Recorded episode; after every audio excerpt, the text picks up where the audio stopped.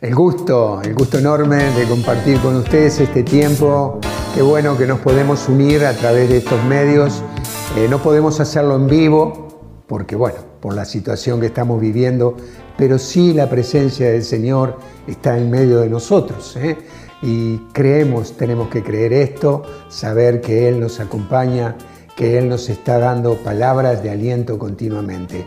Y eh, desearíamos de todo corazón que este sea un momento de aliento para tu vida, de fe, de fortalecernos en la fe. Es bueno, dice la palabra de Dios, ve y que suceda como has creído. Eh, siempre tenemos que tener la, fe ahí, latente, viva, viva en nosotros para que los cambios y los milagros sucedan en nuestra vida. Eh, nos da mucho gusto de saber que ustedes están ahí, Gracias por sus mensajes, gracias por sus palabras de aliento. Nos alienta mucho saber que ustedes están eh, también haciendo fuerza por todo esto. Eh, suscríbete a nuestro canal y, este, y seguimos unidos, ¿eh? unidos en el mismo espíritu, en el espíritu del Señor Jesucristo. nos preparamos para recibir esta palabra que nos trae René, siempre para fortalecer nuestros corazones en el Señor de señores y Rey de reyes. Eh, que Dios los bendiga y bueno, y escuchamos este mensaje eh, a través de René.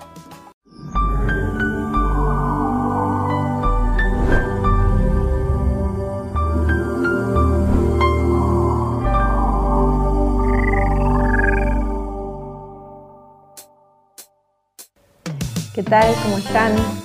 Eh, de verdad que una alegría poder compartir con ustedes y tener la certeza de que son momentos fuertes para nosotros, tanto para ustedes como para nosotros. En este tiempo que parecería que el desánimo está ahí, como en, un primer lugar. Eh, yo creo que nosotros podemos desde la palabra de Dios, desde la fe, echar completamente todo desánimo, toda desesperanza y vivir. Tal vez en tiempos en que las circunstancias no sean las ideales, no sean las mejores, pero podemos vivir con gozo, con alegría, con esperanza y con fe. Dice la palabra en el libro de Nehemías, eh, capítulo 8, dice, no estén tristes, porque la alegría en el Señor es la fortaleza de ustedes. Fíjense en que la palabra nos da una orden, no estén tristes. Y después nos aclara cuál es la fuente de la alegría, cuál es la fuente de la fuerza. La alegría en el Señor, la alegría en el Señor, el gozo del Señor, dicen otras acepciones bíblicas. Y yo pensaba, si nosotros realmente sabemos quién es nuestro enemigo, ¿te has puesto a pensar? Hace un tiempito miraba, eh, que no me gusta, pero miraba igual, eh, una corrida de toros. Y me impresionó el toro cómo eh, va a la capa roja creyendo que ese es su enemigo. Pensé, si este toro se diera cuenta cuál es la fuente de su problema, ese torero no tendría posibilidad de escape, ¿no? Pero eh, a veces nos pasa esto, nosotros hablamos con muchas personas que están a veces en graves problemas, en, en circunstancias difíciles y vemos esto mismo, ¿no? Pelean contra la capa en vez de ir a la raíz del verdadero problema. Luchan con sus problemas y no contra el que causa los problemas, el verdadero enemigo. No sé si has tenido a veces conflictos en tu familia, conflictos en la economía, conflictos en la salud y estás eh, peleando contra todas esas cosas sin victoria y peleando mal, porque no estamos identificando cuál es nuestro verdadero enemigo. Miren, Isaías capítulo 54, versículo 17 dice, no saldrá ningún arma victoriosa que se forje contra ti. Me lo voy a leer de nuevo porque lo leí mal, perdón. No saldrá victoriosa ninguna arma que se forje contra ti, y tú condenarás a toda lengua que en el juicio se levante contra ti. Esta es la herencia de los siervos del Señor, su salvación viene de mí, yo el Señor lo he dicho.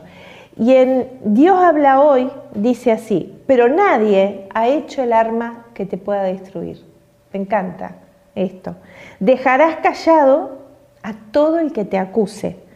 Esto es lo que doy a los que me sirven, la victoria. El Señor es quien la afirma. Léanla, por favor, una y otra vez, porque esto, si nosotros lo comprendemos y lo creemos y lo atesoramos en nuestro corazón, ningún arma forjada contra vos prosperará. Qué maravillosa noticia.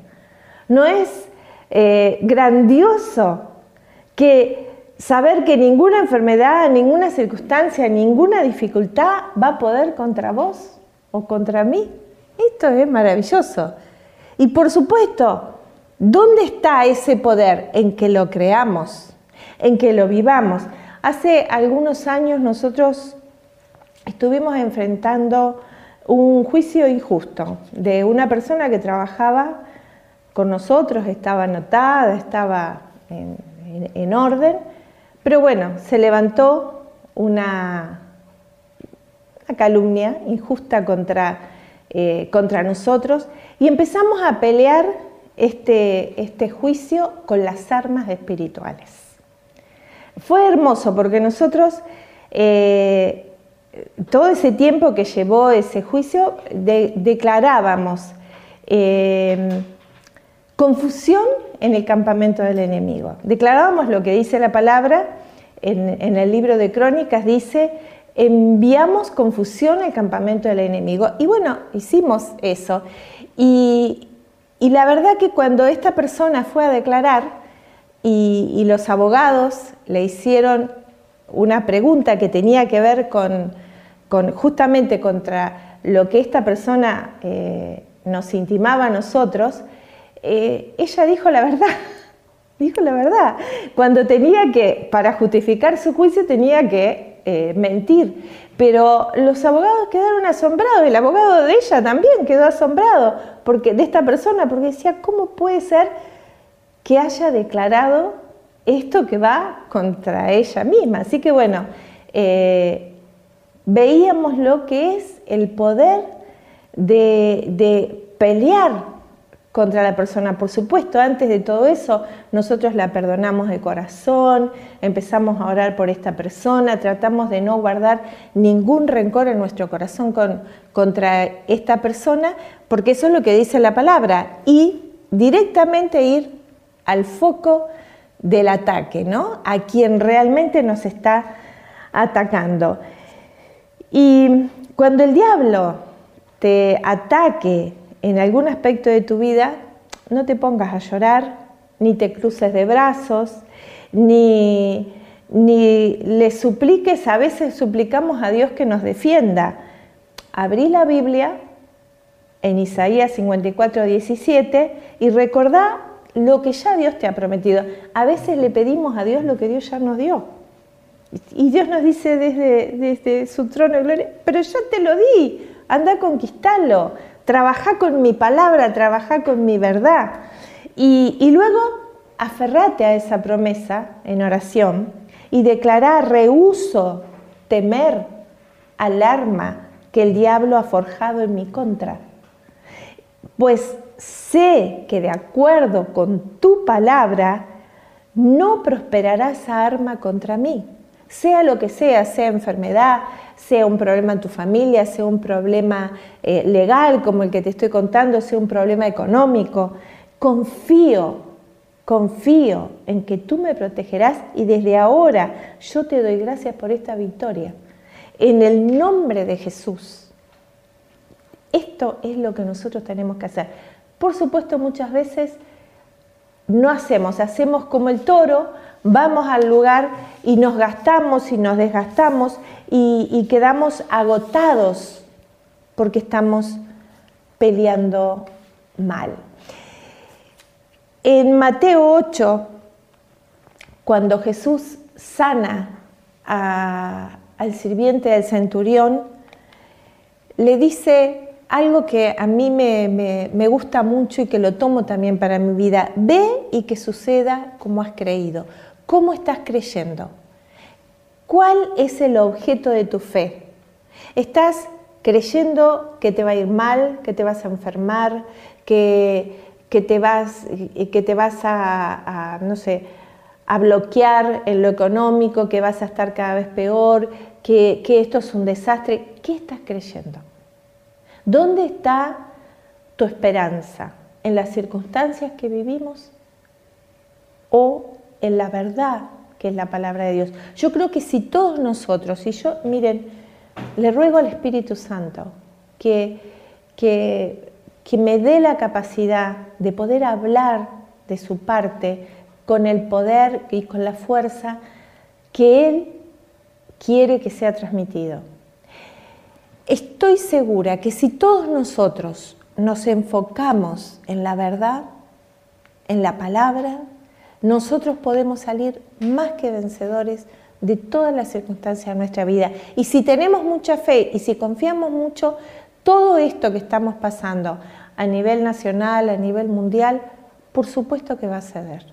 Por supuesto que va a ceder, porque no viene de Dios. Dios no quiere que estemos enfermos. Dios no quiere una plaga, Dios no quiere la pandemia. Por supuesto que todo esto viene porque estamos apartados. Satanás, eh, el diablo, quiere que, nos resulte difícil, que pensemos que, estamos eh, acorralados, que pensemos que no hay salida. Y, y saben que no, no es así, porque realmente nosotros no estamos peleando con un poder eh, de igual a igual. Nosotros tenemos la victoria porque Cristo ha vencido. Y antes de que el enemigo pueda poner un dedo sobre alguien, debe eh, valerse de que las personas le hayan dado acceso a eso. ¿Y cómo le damos a veces ese, ese acceso? al, enemigo. Se lo damos eh, en la duda, en la desobediencia o a través del pecado. Si nosotros tomamos estas tres cosas y cerramos las puertas, el enemigo no nos puede tocar, porque es un vencido, porque Jesús lo venció en la cruz del Calvario, porque la palabra de Dios dice que nada, y cuando decimos nada, es nada, es imposible para Dios. Nada es imposible para Dios. Nosotros, si vivimos bajo el amparo del Altísimo, como dice el Salmo 91, el que habita al abrigo del Altísimo. Pero fíjense, no dice el que está un ratito al abrigo del Altísimo, sino que dice el que habita. Quiere decir que es tu casa ese lugar, que, que tu lugar tu lugar es habitar al abrigo de, Dios. ¿Cuánto tiempo estás con Él? Eh, el otro día hablaba con una persona que me decía que se sentía mal porque no, bueno, no se podía mover, obviamente por todo esto que estamos viviendo eh, del aislamiento, y me decía que se sentía mal porque no podía ir al templo. Y yo le decía, bueno, pensemos por ejemplo, en el padre de la fe, Abraham. En esa época no había templo, pero sin embargo, él tenía esa comunión con el Señor. ¿Por qué? Porque al Señor lo podemos encontrar también, al abrigo estar con Él, habitar con Él en tu casa, en, el lugar donde vos estés, en, en el campo, en la montaña, en el mar, dentro de tu casa, fuera de tu casa. Él está ahí, adentro de tu corazón. Él habita adentro tuyo. Y tenemos que buscarlo. Dice la palabra que diré yo al Señor, refugio mío y fortaleza mía, mi Dios en quien confío. Porque Él te libra del cazador y de la plaga mortal. ¿Quién te libra? El Señor. Y no estoy hablando de que no, no tenemos que, ser obedientes a, las normas de convivencia que se nos piden y de eh, y bueno, todo esto de resguardo, no, no, no va una cosa contra otra, pero sí el principio de todo está en este encuentro con el Señor, está en, esta, en este encuentro con la fuente de poder mayor que hay. El diablo no puede entrar a tu vida si el Señor está contigo. Si es más grande, como dice el libro de Juan, es más grande el que está dentro tuyo que el que está fuera. Confía, hermano, confía. Pero ¿cómo vas a ser fortalecido si no acudís a la palabra? Hace unos meses, en,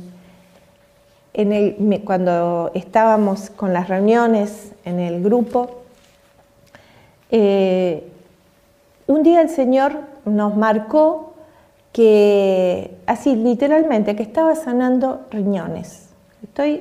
Eh, nos llegó una palabra de conocimiento de que Dios estaba sanando y mucha gente que estaba ahí en ese momento nos fue dando testimonio de que bueno, una persona tenía cálculos en el riñón, a la semana siguiente vino a contarnos que lo había despedido, había otro chiquito que estaba con un problema de riñón también, pero hace eh, un mes nos enteramos de que habían ido unas hermanas, después ya ella cuando pase todo esto lo dará el testimonio personalmente, nos contaba que habían nacido eh, con un riñón, tanto ella como su hermana.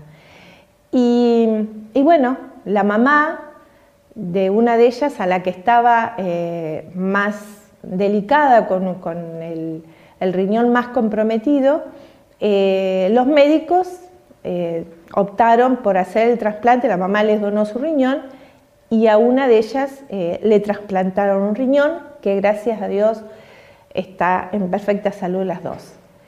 Pero ella se sentía dolorida porque su otra hermana, que ya estaba con problemas de riñón, no, no, bueno, no tenía la posibilidad de un trasplante eh, así que fuera compatible.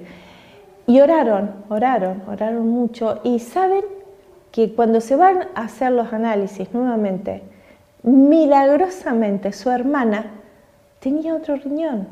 Y tienen ahí las radiografías de antes con un riñón y ahora con dos riñones. ¿Quién hizo ese milagro? El Señor pero ellas acudieron con fe, ellas creyeron que era posible que el mismo Dios que les creó una vez todos sus órganos puede ser el que les crea nuevamente el órgano que falta. Dios es maravilloso y se mueve cuando tenemos fe. Dice el libro de los Hebreos, capítulo 6, versículo 11, sin fe es imposible agradar a Dios. Yo te invito ahora que nos pongamos a orar. También eh, quiero contarles que el otro día eh, también Dios nos daba una palabra de que había alguien que se estaba sanando eh, de su ojo izquierdo y, también nos llegó el testimonio de una persona que nos estaba viendo en ese momento que, que dijo, yo voy a tomar esta palabra para mí, la creo y la verdad que, eh, que se sanó, se sanó también. Dios es bueno, Dios es maravilloso, Dios es todopoderoso y Él opera Cuando nosotros le creemos. Cuando nosotros nos alineamos a Él y no le damos lugar al enemigo a través del pecado, a través de la duda y a través de la desobediencia. Esas cosas sí, hay que, hay que cuidarlas. Como dice Deuteronomio 28, si obedeces y te empeñas en cumplir y obedecer todos mis mandamientos, entonces, y en el libro de Deuteronomio del versículo 1 al 15 nos habla de todas las bendiciones que vamos a tener. Y esas bendiciones pueden llegar a tu vida y a llegar a mi vida, porque Dios es bueno y sus misericordias son inmensas, son infinitas. Yo te invito a que ahora cierres tus ojos y también como un acto de fe pongas tu mano hacia la pantalla en este momento que, que, que te está llevando esta imagen. Nosotros creemos, no podemos hacer el grupo como lo hacíamos habitualmente, pero Dios es el mismo y Él trasciende el espacio, trasciende el tiempo, trasciende todo, porque Él es todopoderoso. Pone tu mano así hacia la pantalla y cerra tus ojos y vamos a orar en este momento. Padre, nosotros creemos que todo es posible para vos. Y como vos nos decís en tu palabra, en Mateo 8, tomamos esta promesa y que suceda como hemos creído. Creemos que si estamos enfermos, si en este momento nos están mirando personas que están enfermas, creemos que son sanadas en este mismo instante si nos están viendo personas que están con dificultades económicas que a sus ojos parecen imposibles, nosotros declaramos que para vos todo es posible y que todas esas dificultades económicas se disipan como el humo y que la prosperidad viene a sus vidas.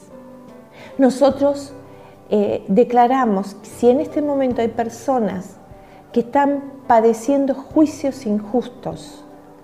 Vos sos la justicia, Señor. Y declaramos que la mentira cae, que enviamos confusión al campamento del enemigo, que declaramos al diablo paralizado, ciego, sordo y mudo para operar contra tu justicia, Señor. Declaramos que tu sangre divina está siendo derramada sobre mi vida y la vida de todos los que nos están viendo en este momento y sobre cada integrante de nuestra familia. Tu preciosa sangre nos está guardando, nos está cuidando, nos está protegiendo y no existe, aún no se ha creado el arma que pueda prosperar contra nosotros, porque creemos lo que tu palabra dice. Amén y amén. Bueno, nos despedimos de ustedes pidiéndole a Jesús que te acompañe y a María Santísima que te cubra y nos cubra con su maternal amor.